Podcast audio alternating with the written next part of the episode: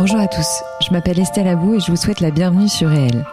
Avec ce podcast, je donne la parole à des personnalités qui ont un impact positif, réel, sur l'autre, l'économie, l'environnement ou les générations futures. Par leurs actions, leurs entreprises, leurs pensées, leurs œuvres ou leurs visions, ces hommes et ces femmes contribuent d'une manière ou d'une autre au monde de demain et à celui d'aujourd'hui. Si vous aimez le podcast et que vous voulez me soutenir dans ma démarche, la meilleure manière de le faire, c'est de vous abonner, de mettre 5 étoiles à l'épisode, de le commenter ou encore d'en parler autour de vous sur les réseaux sociaux et dans la vie réelle. Alors je vous souhaite une très bonne écoute et on y va. Liliane, merci beaucoup d'être de nouveau dans mon podcast. Je suis vraiment ravie de te retrouver. Euh, parce qu'en fait, euh, tu as suivi déjà euh, l'évolution de Réel depuis le tout début.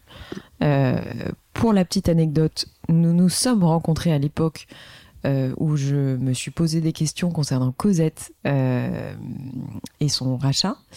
Euh, je renvoie bien entendu tout le monde à euh, l'écoute ou la réécoute de ton podcast euh, que tu as fait maintenant il y a 3 ou 4 ans, je crois. C'était, vraiment au tout début de Réel. je t'ai demandé de revenir, Liliane, dans le podcast pour deux raisons. D'abord, pour qu'on organise cette interview ensemble, enfin, pour qu'on se, reparle à nouveau. Et par ailleurs, pour que tu reviennes régulièrement dans le podcast. parce que je t'adore, que je trouve que tu as un ton euh, assez hors du commun, euh, que tu dis des choses euh, voilà, parce que je te connais et, je connais ton franc-parler et ta vision des choses, de la vie. et j'ai tenu à te donner la parole régulièrement dans Réel, à travers des chroniques. Donc, à toutes et tous qui nous écoutez, sachez que Liliane sera de retour mensuellement, voire plus, et euh, avec des chroniques euh, bah, qui vont vous faire rire et réfléchir. Voilà.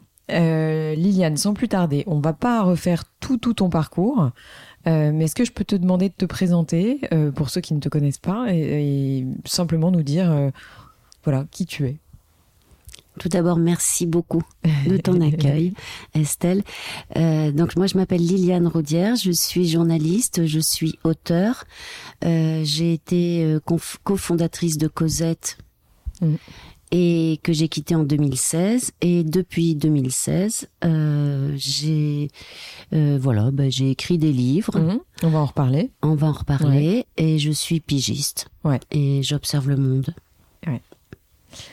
Euh, est-ce que justement tu veux bien nous parler des, de, de, de, tes écrits, enfin de tes ouvrages? Euh, T'en écris pas mal quand même, hein euh, et ça euh, finalement euh, de manière assez régulière. Oui, je m'attendais même pas à ça. C'est venu un peu par surprise. C'est-à-dire que quand j'ai arrêté euh, en 2016, euh, bien fatiguée, j'ai découvert ce que j'appelais l'oisiveté mmh. et non pas le désœuvrement. Et euh, j'avais adoré ça. Et en fait, je me suis rendu compte que j'avais travaillé quand même malgré tout. Mmh. Donc j'ai sorti un, un, un, roman, le premier roman, voilà, toujours un peu autobiographique, dans une petite maison d'édition. ça s'appelle Tu reconnais pas Mozart. Mmh. Et l'année suivante, j'ai euh, j'ai sorti euh, Les gens honnêtes ont-ils un avenir pour en finir avec les gougnafiers. Euh, ça a été, euh, je crois qu'après avoir écrit celui-là, je me suis dit je peux tout faire maintenant dans la vie.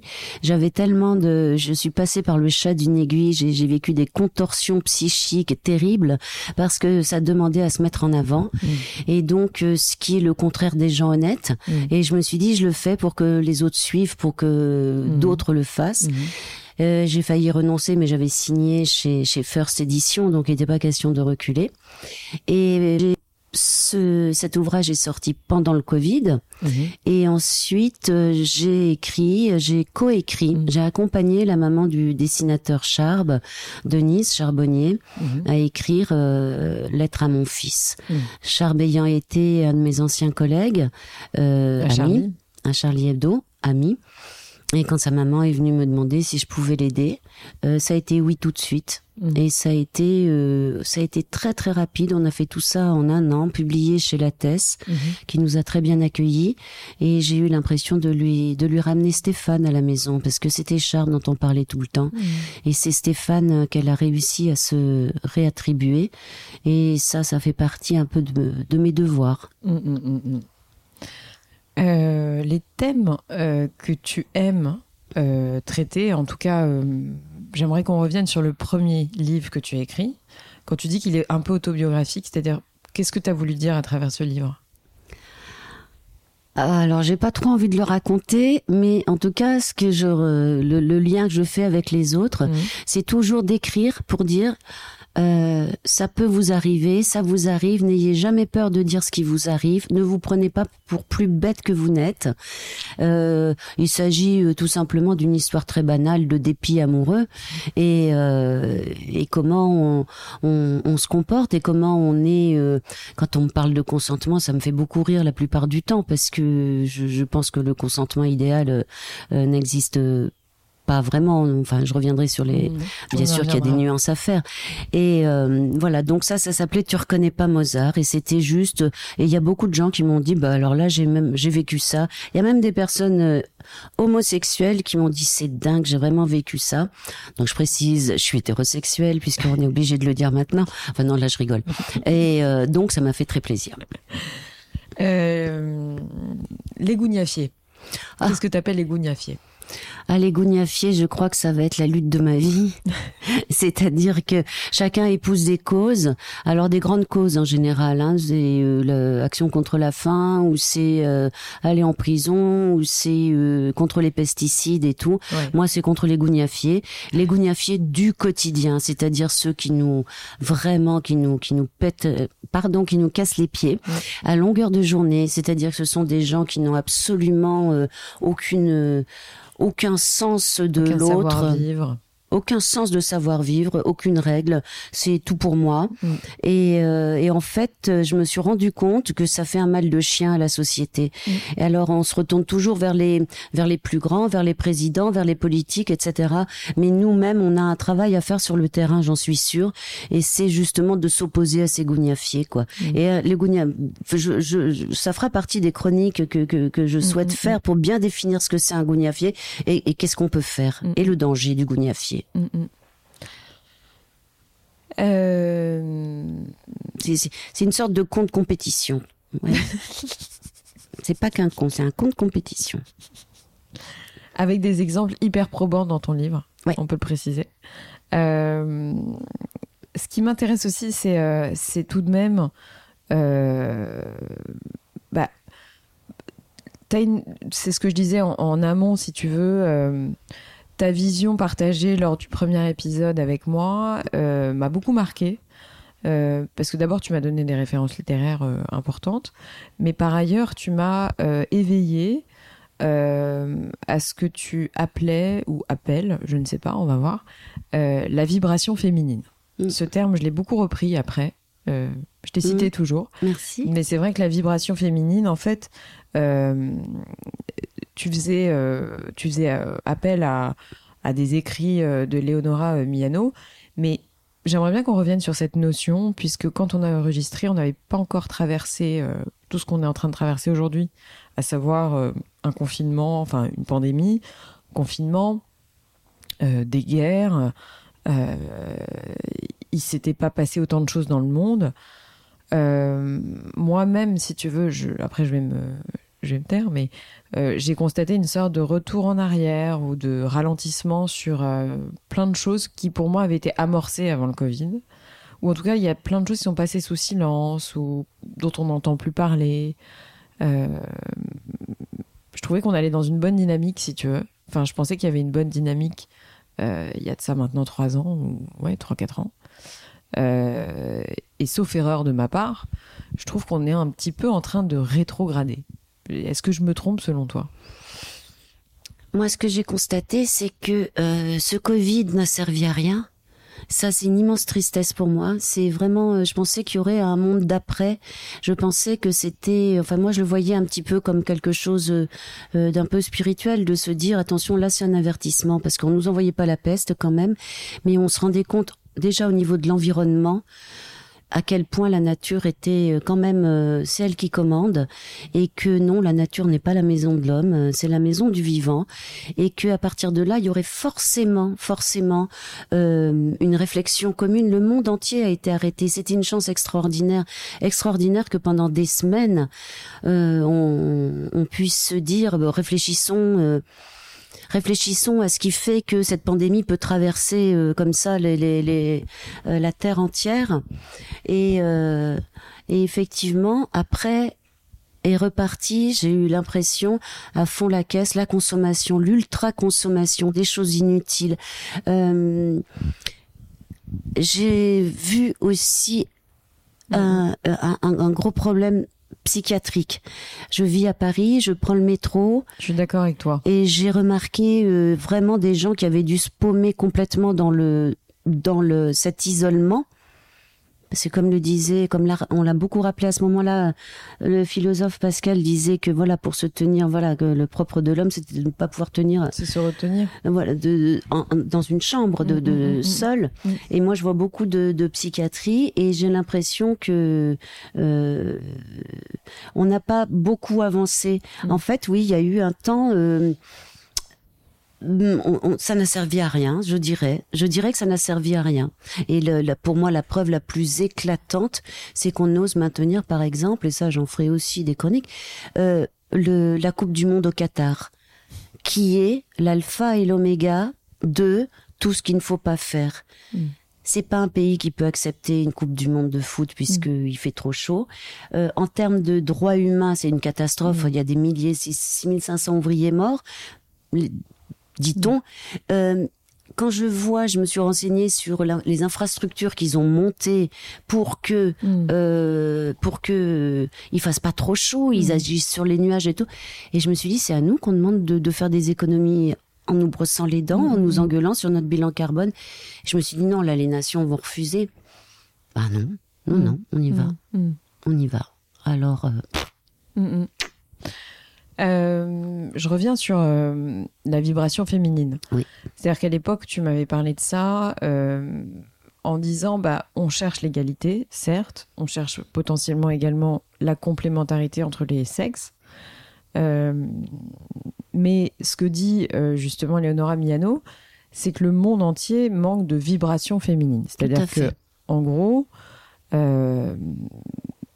chercher à lutter pour des droits ou pour des égalités ou pour une complémentarité dans un monde qui lui-même euh, ne change pas, bah, ne change pas. Mm. Finalement, bah, ça sert pas à grand chose. En tout cas, ça sert bien évidemment. Attention, je ne balaye pas du euh, revers de la main. Euh, des droits fondamentaux, des égalités salariales, enfin toutes ces choses-là, on est d'accord là-dessus. Mais ce que tu expliques, en tout cas ta vision, c'est de dire, bah, dans le monde tel qu'il est aujourd'hui, euh, on va peut-être se battre contre un mur. Enfin, on va bah, C'est-à-dire que euh, ce qui ce qui n'a pas changé, c'est que les mouvements féministes euh, à qui on doit énormément. Ce, je suis bien sûr. Voilà, je, je me reconnais pas en elles, mais en tout cas, ce sont des vigies absolument nécessaires. Mais ces mouvements féministes les seuls que je connaisse pour l'instant, ce sont euh, des, des, des, femmes qui agissent contre les hommes et mm. pas contre le système, mm. pas contre, pas vraiment contre le système de la domination masculine. C'est-à-dire que euh, si t'es un homme, t'es coupable. Mm. Les hommes d'aujourd'hui sont pas responsables de ce qui s'est mis en place il y a des millénaires. Mm. Et je trouve vraiment dommage. En plus, c'est c'est assez paradoxal parce que elle refuse de parler du masculin et du féminin. Ça n'existerait pas alors qu'il y a pléthore de transgenres maintenant. Donc il faudrait quand même comprendre s'ils sont transgenres, c'est bien qu'ils se sentent plus ou moins féminin ou masculin. Moi, je tiens beaucoup, beaucoup à ces notions de masculin et de féminin. Si on comprend bien qu'en nous, nous portons les deux. Bien sûr. Et que certains d'entre nous ont plus de masculin, plus de, de féminin. C'est très compliqué d'expliquer la vibration féminine. Moi, je la ressens profondément, tout comme je peux ressentir ce qui est de l'ordre du masculin chez moi. La mm. vibration féminine, j'y réfléchis beaucoup parce qu'on me pose la question. Moi, je dirais que c'est une forme d'intuition, de prévention. C'est une sorte de, comment dire, euh, d'anticipation, mm. de protection. Je pense que le, quand on a un côté féminin, on peut euh, vraiment c'est l'anticipation. On rentre dans une pièce, on a tout de suite vu. Je sais pas si c'est parce qu'on a des enfants ou quoi. On repère immédiatement plein de choses, ce mm. qui pourrait être dangereux, pas dangereux, etc. Mm. Euh, après la vibration masculine, tout ça est à est à compléter. J'en donne pas une, une version. Euh, je, je, suis en recherche.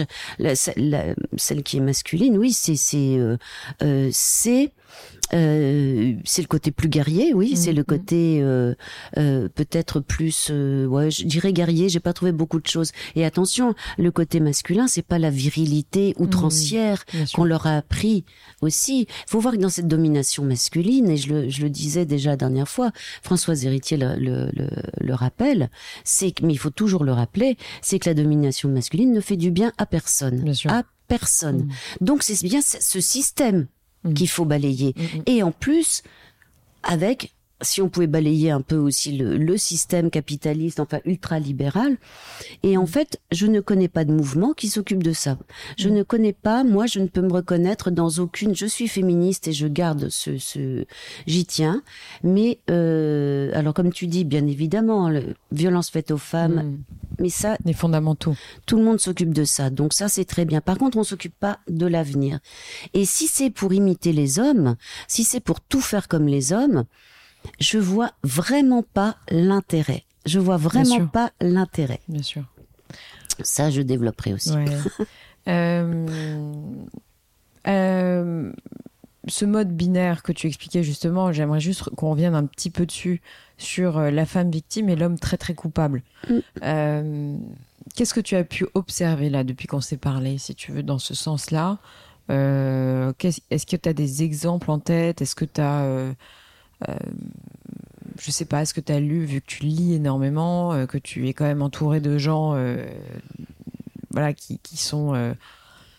bah, qui se cultivent, qui lisent également. Est-ce que toi, tu as ressenti justement cette dichotomie de manière plus virulente ou moins virulente, je ne sais pas, euh, depuis qu'on s'est parlé Moi, j'ai surtout ressenti que personne ne ressentait cette dichotomie. Mhm. C'est-à-dire que moi, je vis pas dans un microcosme euh, euh, germano-pratin où euh, je, je fais mon métier, donc je rencontre des gens de mon métier. On n'évite jamais l'entre-soi, mais il se trouve que comme j'ai du temps, je fréquente énormément euh, mon quartier, mes voisins. euh, je, je viens de la province, etc. Et vraiment, ce que, ce que ne comprennent pas les gens, c'est pourquoi il y a cette opposition homme-femme. Euh, Mhm. pourquoi, euh, pourquoi on fait passer les hommes pour euh, ce genre de de de bah, de, de, de prédateurs quoi. Mm, mm, mm. Oui, il y en a, bien sûr qu'il y en a, bien sûr qu'il y en a, et c'est surtout dû à un système. C'est ce système, donc j'y reviens, qu'il faut absolument balayer. Moi, ce que j'ai remarqué de plus en plus, c'est que malheureusement, les hommes et les femmes s'éloignent du féminisme parce qu'ils ne comprennent pas, ils ne comprennent pas ce qu'on leur dit, et, et, et parce que on, on- on dit des choses qui qui sont pas exactes Mm, mm, mm. qui sont pas exactes. Alors le- le- la vague MeToo était géni- elle est géniale dans le sens où justement les hommes et les femmes de bonne volonté ont observé et tout le monde s'est dit ah ouais quand même ah ouais Mm. et, et ça c'était ça c'était génial Mm. ça c'est et j'espère que ça continue j'espère que euh, chez les jeunes garçons chez les jeunes filles mais après, tout se complexifie quoi et donc la critique que je, je fais cette critique parce que moi j'ai très peur d'un retour de, de manivelle Le, le, le retour du bâton euh, ça va être le retour des, des machos parce que le il y Bien a un sûr. moment euh, on va plus comprendre comment il faut se comporter les femmes euh, les femmes qui disent moi je peux pas être féministe parce que j'aime mon mari mais bien sûr mais aime-le ma grande enfin et euh, il y a, voilà ce que j'ai constaté. J'ai constaté en plus euh, que euh, c'était chic d'être victime. Voilà, Mm. c'était très très chic d'être victime. Mm. Et alors maintenant, c'est on est victime de tout. Et alors les mères, les femmes, donc les femmes, euh, si j'ai bien compris, là maintenant, être femme en France, euh, c'est pire que être serre au Moyen Âge, quoi. C'est une tannée, c'est épouvantable. Et là, je me dis non, là, il faut quand même pas exagérer parce que va faire un tour en Afghanistan, va faire un tour même en Colombie, va faire un tour dans les replis de l'Italie, là bien, euh, tu vas voir où en sont les femmes. Mm. C'est pas du tout, c'est pas du tout ça. Mais là, quand je vois que oh, il commence à y avoir des mouvements parce que on découvre que on nous avait pas prévenu, dis donc, on souffre pendant la grossesse, on a des fois on a mal, dis donc, on nous avait pas prévenu qu'on dormait pas quand on est maman, que... mais mais mais enfin franchement, c'est quoi, c'est quoi, c'est quoi? C'est- C'est-à-dire que ce qui s'appelle la vie Mm. est insupportable. Ouais. C'est-à-dire que ce qui s'appelle la vie, alors j'entends le tabou des règles, le tabou des trois premiers mois, les- le tabou, mais c'est quoi ces tabous Enfin et puis, Mm. Et, je demandais à une, copine qui, est, qui a une quarantaine d'années, qui est déchaînée, et je lui, elle me dit, ouais, le tabou des règles. Et je lui dis, mais franchement, toi, t'as vécu le tabou des règles, parce que moi, je suis plus âgée que toi, et c'est passé crème, quoi. Elle me dit, ouais, c'est dégueulasse, c'est dégueulasse, le, le sang bleu sur les serviettes périodiques à la télé. Ah. Alors, mais maintenant, ils ont mis du sang rose, d'ailleurs, ils ont écouté. Ben, j'ai dit, ouais, mais enfin, les dragées Fuca, euh, on est discret aussi, quoi. non? Et je sais pas, c'est très pénible. Hein. Euh, on y reviendra. Euh... non, tu peux couper les dragées Fuca. À l'époque, tu m'as parlé d'un militantisme feignant. Est-ce que selon toi, c'est toujours d'actualité? I'm Sandra, and I'm just the professional your small business was looking for. But you didn't hire me because you didn't use LinkedIn jobs. LinkedIn has professionals you can't find anywhere else, including those who aren't actively looking for a new job but might be open to the perfect role, like me. In a given month, over 70% of LinkedIn users don't visit other leading job sites. So if you're not looking on LinkedIn, you'll miss out on great candidates like Sandra. Start hiring professionals like a professional. Post your free job on linkedin.com/people today. Non. Je pense que ça, ça a beaucoup changé. Mhm. Je pense que il y a toujours euh, cette partie des gens, mais cette partie, il y a une partie qui est descendue dans la rue, c'est les mhm. gilets jaunes. Et là, mhm. c'était vraiment quelque chose, euh, euh, une ça montait des profondeurs. C'était une révolte juste. C'était la révolte des gens sur qui tout tombe. C'est-à-dire des classes pauvres, mais aussi des classes moyennes en train de mm, mm, mm. s'appauvrir. Des classes qui ne demandent pas beaucoup plus, elles demandent juste assez. Assez pour, euh, pour, euh, pour être digne, pour euh, pouvoir offrir des choses à ses enfants, à ses petits-enfants.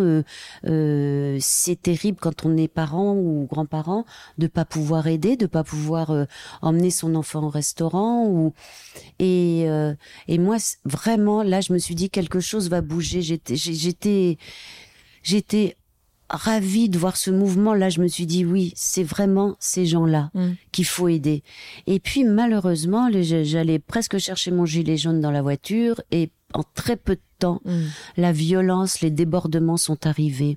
Le cette ultra-violence que je déteste, mais que je conchis.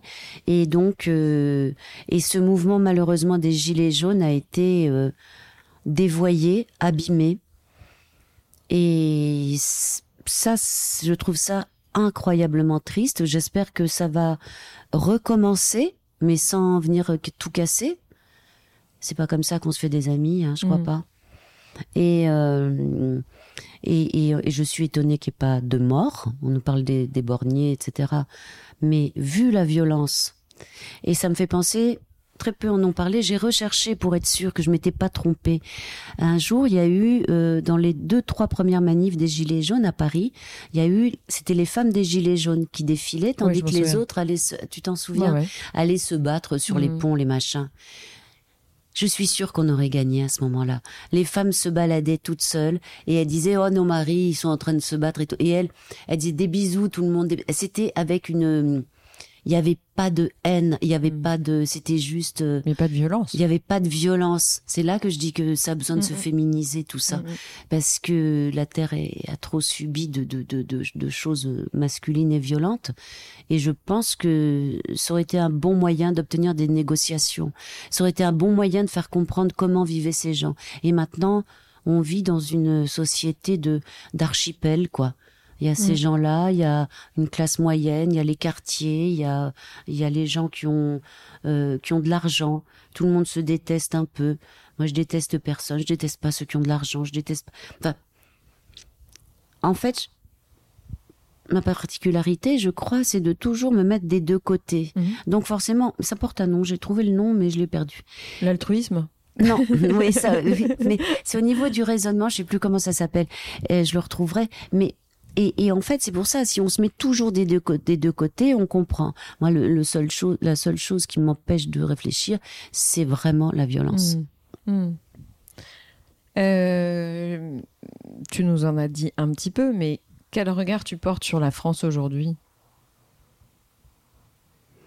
J'ai très très mal pour elle. J'ai très mal pour elle. Euh, C'était c'est Sylvain Tesson qui l'écrivain voyageur qui quand il rentre de chaque fois qu'il rentre de d'un grand périple à l'étranger, il dit à chaque fois j'arrive dans un la France, j'arrive dans un pays, dans un paradis où les gens pensent vivre en enfer. Et je pense marrant, que la deuxième personne à citer euh, cette à citer cette phrase. Elle est tellement juste et donc euh, là moi j'ai mal à, cette France parce que effectivement ça il y a des choses qui vont plus.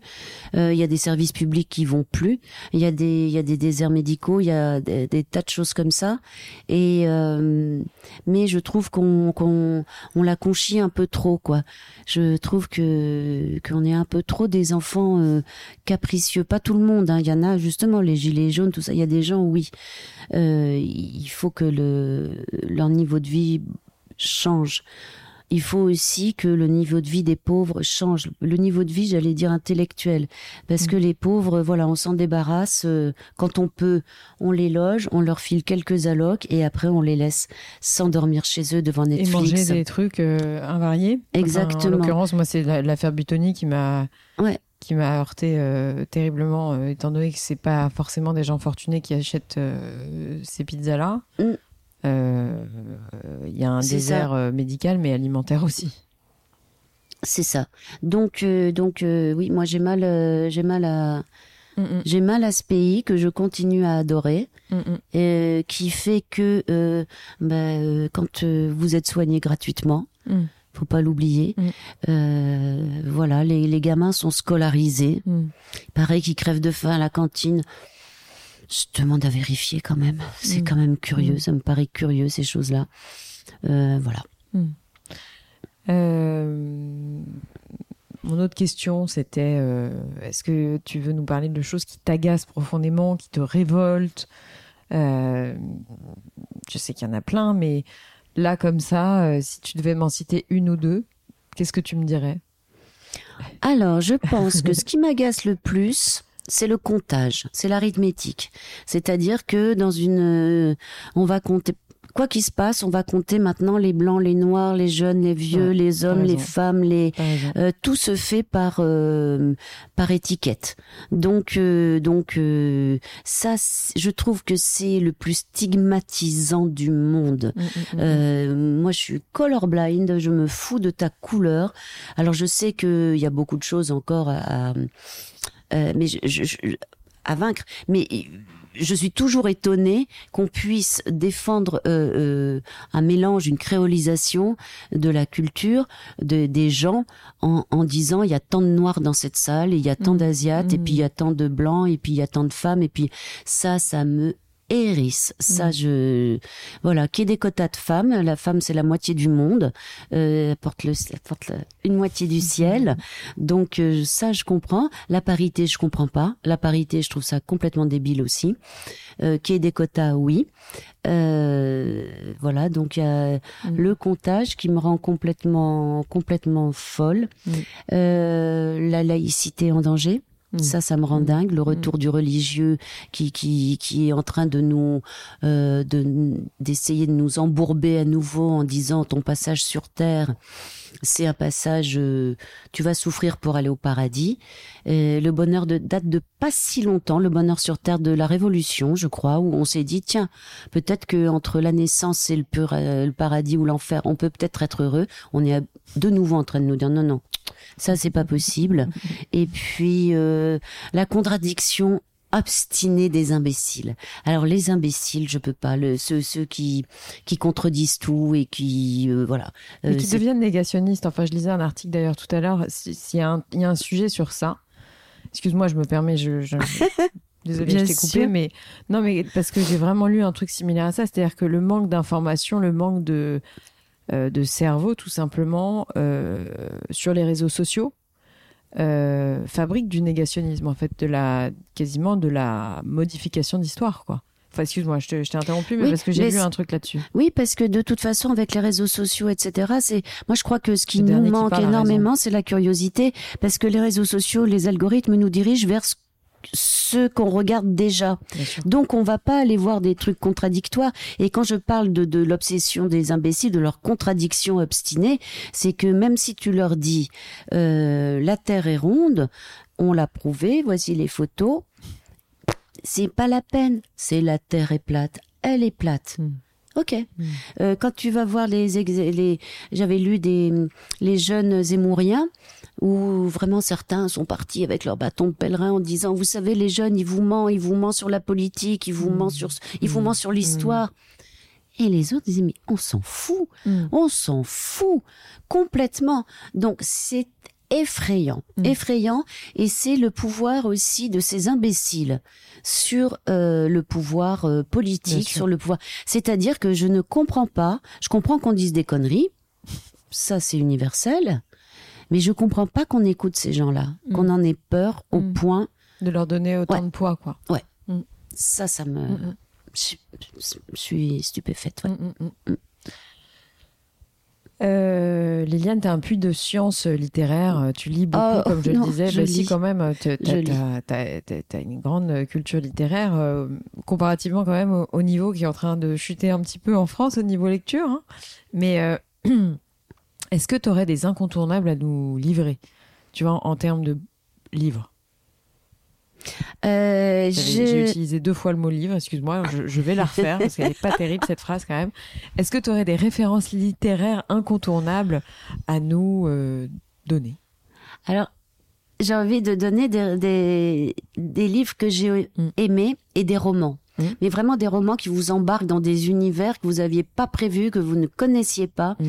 Donc, je, je, je dirige pas vers les essais ou les choses Mm. comme ça parce que euh, c'est euh, Oui, vraiment vers décoller, le quoi. roman. Pour moi, c'est ça. Euh, là, là, les, les grandes découvertes pour moi, mais c'est John Boyne. Mhm. Ça s'appelle euh, les les fureurs invisibles du cœur. Je me souviens jamais. C'est les Mhm. les fureurs invisibles du cœur. C'est en livre de poche en plus. hein. D'accord. Euh, ensuite, bien sûr, Camus, Romain Gary, La promesse de l'aube. Alors ça, c'est magnifique. Dans les auteurs d'aujourd'hui, euh, euh, moi j'aime beaucoup Nicolas Mathieu. Mhm. J'aime Christian Bobin, j'aime euh, Jasmine Howard, j'aime Goliarda Sapienza, les classiques, le 19e siècle. Et d'ailleurs, j'ai oublié de dire que pendant ces années où on s'est pas vu, donc je, je pige et j'ai aussi euh, été chroniqueuse sur France Inter dans l'émission de Clara Dupont-Mono. Livre et châtiment. Il a fallu relire les, les classiques Mhm. et incroyable de relire Madame Bovary presque 30 ans après. refasse. C'est incroyable parce que elle qui était mon idole, je l'ai trouvée tarte. mais Donc c'est pour ça aussi que Ouais. il faut il, il faut prendre du temps pour que le, le, le féminin s'impose et change. Parce que si si on est baigné du 19e siècle du début du 20e, le, le rôle de la femme c'était de dire non pour dire oui. Mais et, et, et d'ailleurs je sais pas comme j'ai la fille d'une copine, elle étudie ma- Madame Bovary, je lui ai demandé, je lui dis alors comment comment tu trouves, elle me dit oh celle-là parce qu'elle a l'accent du sud, celle-là elle a qu'à s'en prendre qu'à elle-même cette Madame Bovary. Et voilà. Et je me demande comment on enseigne les classiques aujourd'hui mais voilà mais sont en train de s'écrire les livres que nous lirons demain que nos, nos gosses liront demain et donc euh, voilà on aura plus il il faut un peu de patience pour ce monde qui change Mhm. C'est Voilà. clair. On manque de patience. Mhm. Est-ce que tu as des coups de cœur récents euh, Je sais pas, euh, une pièce de théâtre, euh, un lieu, un livre, un film, je sais pas, quelque chose. Hmm. J'ai pas trop réfléchi à ça dans le dans les livres. Euh, là, c'est les éditions Gallmeister que je Mhm. recommanderais puisqu'ils sont ouverts complètement. C'est la seule maison euh, euh, qui s'est ouverte à la nature, euh, à la littérature nord-américaine, qui fait du nature writing puisqu'il faut mettre des noms sur tout. En gros, c'est euh, euh, les grands espaces ont, ont, ont- ont un vrai rôle Mhm. dans le dans le roman. Mhm. Bon, si on avait vrai. lu John Harrison, euh, Jim Harrison, pardon, avant, euh, c'est c'est à peu près ça. Et là, c'est toute une gamme d'auteurs euh, incroyables. Euh, en film et, et série, j'ai pas réfléchi. Je sais pas. C'est pas grave. Je vous le dirai au fur et à mesure. Ouais, t'as pas besoin de répondre maintenant, hein, c'est pas obligatoire. Euh, Liliane, est-ce que tu as un dicton préféré? Trois. Ah. Toujours. Bah, en- ah oui, parce que tu m'avais demandé aussi ce que je recommanderais. Oui, oui, oui. oui. Eh bien, ce que je recommanderais, c'est de c'est de réintroduire les balles, tout simplement, de danser avec les hommes, de retrouver le, le contact avec l'homme, le, le, le, le slow, le toucher, la valse et tout, de plus danser tout seul devant un miroir en boîte de nuit. Et je Ou pense que ça manque énormément énormément. Et ça, j'ai voulu le proposer à une, euh, une équipe euh, pour le 8 mars et j'ai dit ce serait bien qu'on danse avec les hommes pour faire voir qu'on a ce chemin à faire Mhm. ensemble. Et, euh, et on m'a dit ton projet, il est hyper hétéronormatif. J'ai dit mais pourquoi? C'est pas interdit aux homos? Et Je pense que des homos euh, hommes peuvent danser avec des homos femmes ou même là, encore là, il Ouais. fallait décliner son Ouais. identité, Mm, mm, mettre sa sexualité sur la table. C'était euh, et alors euh, finalement ils m'ont dit bon peut-être mais les hommes se tairont. Bon, moi j'ai dit ok donc j'ai pas fait. Et voilà. Donc tu, Mhm. vois un peu le, le trajet. mm, mm, mm. Donc je, je reviens non, à mais mes raison. citations. Effectivement, c'était un sujet que je voulais aborder avec toi, euh, de savoir euh, comment on peut retrouver une forme de nuance euh, et de et, et une manière de s'écarter de cette. euh, Voilà, avec joie en plus, en apprenant à se réapprivoiser. Comment on va faire le slow maintenant Et le quart d'heure américain, ça va être quoi Est-ce que c'est, finie. Il y a plein de règles à changer amusantes aussi. Mm, mm, On peut se marrer ensemble quand même, mm, mm. hommes et femmes. Mm, mm. Non, mais c'est ce que tu disais là sur le fait de mettre sa sexualité sur la table. C'est un truc qui est quand même assez lié au fait que notre époque soit euh, foncièrement euh, sexuée. C'est-à-dire Oui. que le sexe a pris la- la- la- le, le pas sur beaucoup, beaucoup de choses. Euh, donc finalement, euh, le fait que la société soit sexe, entre guillemets, enfin, euh, où le sexe a pris une place immense dans notre société, oblige à tout le monde, oblige tout le monde finalement Oui. à se projeter en tant qu'objet sexuel. C'est ça, alors que je pense que ça, c'est quelque chose de l'ordre de l'intimité. Bah oui. C'est, je comprends qu'il soit utile de, de savoir que euh, il faudrait que les enfants ne souffrent plus de se sentir homosexuels et tout ça. C'est une vraie bataille et qui ne gagnent pas du tout en faisant ça. Non. parce que, enfin, là aussi, ça fera l'objet d'une chronique. Mais par exemple, Gabriel, il, est, il a 12 ans et il est Ton en cinquième. Et, euh, et il, me, il me dit, tu sais, dans ma classe, euh, elles sont toutes, euh, elles se déclarent toutes bisexuelles Mm. et, et comment on m'a dit, et non binaires. Ouais. J'ai dit, ah bon? Mais en même temps, ça pourrait être inquiétant, mais il avait l'air de s'en foutre, comme de l'an 40. Donc, je pense qu'aussi, ils apprennent un vocabulaire qu'ils saisissent pas forcément. Ça n'a pas l'air de les perturber trop, donc je me dis, bon, c'est peut-être pas Mm. très grave non plus. Ouais, c'est peut-être pas à cet âge-là que ça perturbe. C'est peut-être plus tard. Hum, je sais pas. Non, mais sur l'intime, euh, on, on a voilà, les réseaux sociaux ont quand même levé euh, énormément de barrières sur l'intimité. Enfin, ça, Mm. ça a dû jouer aussi sur euh, la nécessité de de se de s'encarter entre guillemets. s'encarter, exactement. Tout le monde d'un être encarté. Mm, mm. Alors, je te ouais, cite je reviens mes sur trois. tes dictons. Parce que ça fait, je, je pense que ça résume. Alors. Euh, Moi, je retiens quand même celui que tu m'avais dit la première fois. C'est à force de touiller la merde, il faut pas croire que ça va faire du chocolat. Je n'ai pas osé le remettre, je le pense toujours très fort.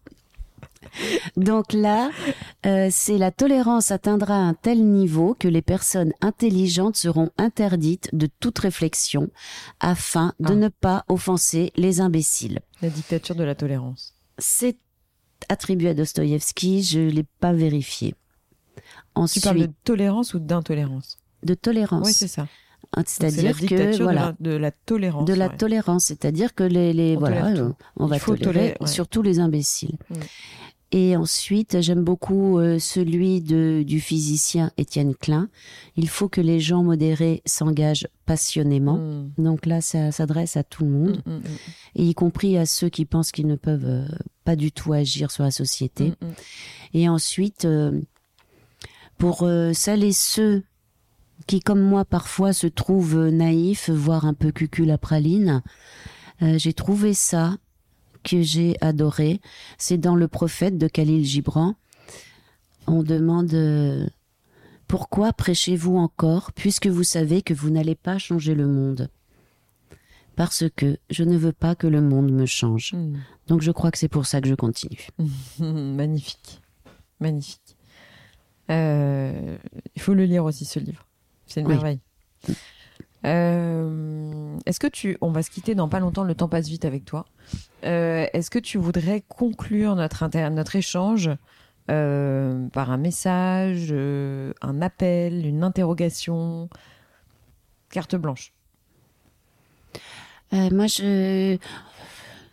c'est de redire tout ce que j'ai dit, c'est-à-dire de ne pas avoir peur d'avoir euh, des doutes, de ne pas avoir peur de dire je n'ai pas bien compris ce que tu es en train de me dire, je ne comprends pas très bien la société telle qu'elle est. Euh, en, en fait, c'est il y a un creuset, il y a une force dans ce pays de gens euh, formidables, mais qui n'osent pas du tout s'exprimer. silencieuse. Ouais. Mm. Et Camus disait les gens qui ont quelque chose à dire euh, ne prennent jamais la parole. Et on entend que les gros, euh, euh, toujours ceux qui ont une grande bouche.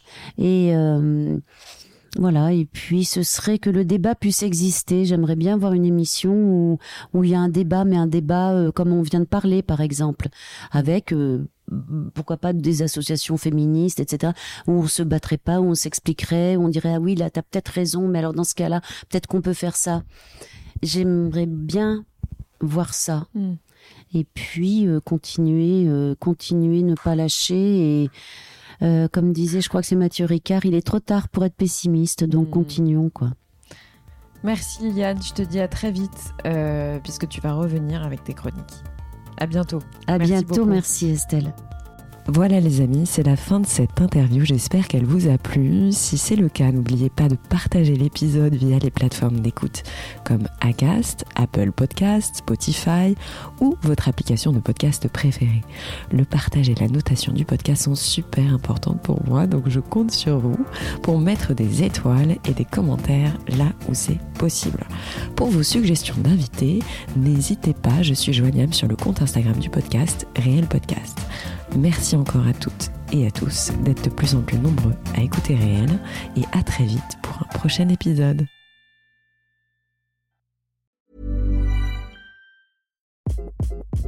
Hi, this is Craig Robinson from Ways to Win, and support for this podcast comes from Invesco QQQ, the official ETF of the NCAA. Invesco QQQ is proud to sponsor this episode and even prouder to provide access to innovation for the last 25 years. Basketball has had innovations over the years too. We're seeing the game played in new ways every day. Learn more at Invesco.com slash QQQ. Let's rethink possibility. Invesco Distributors, Inc.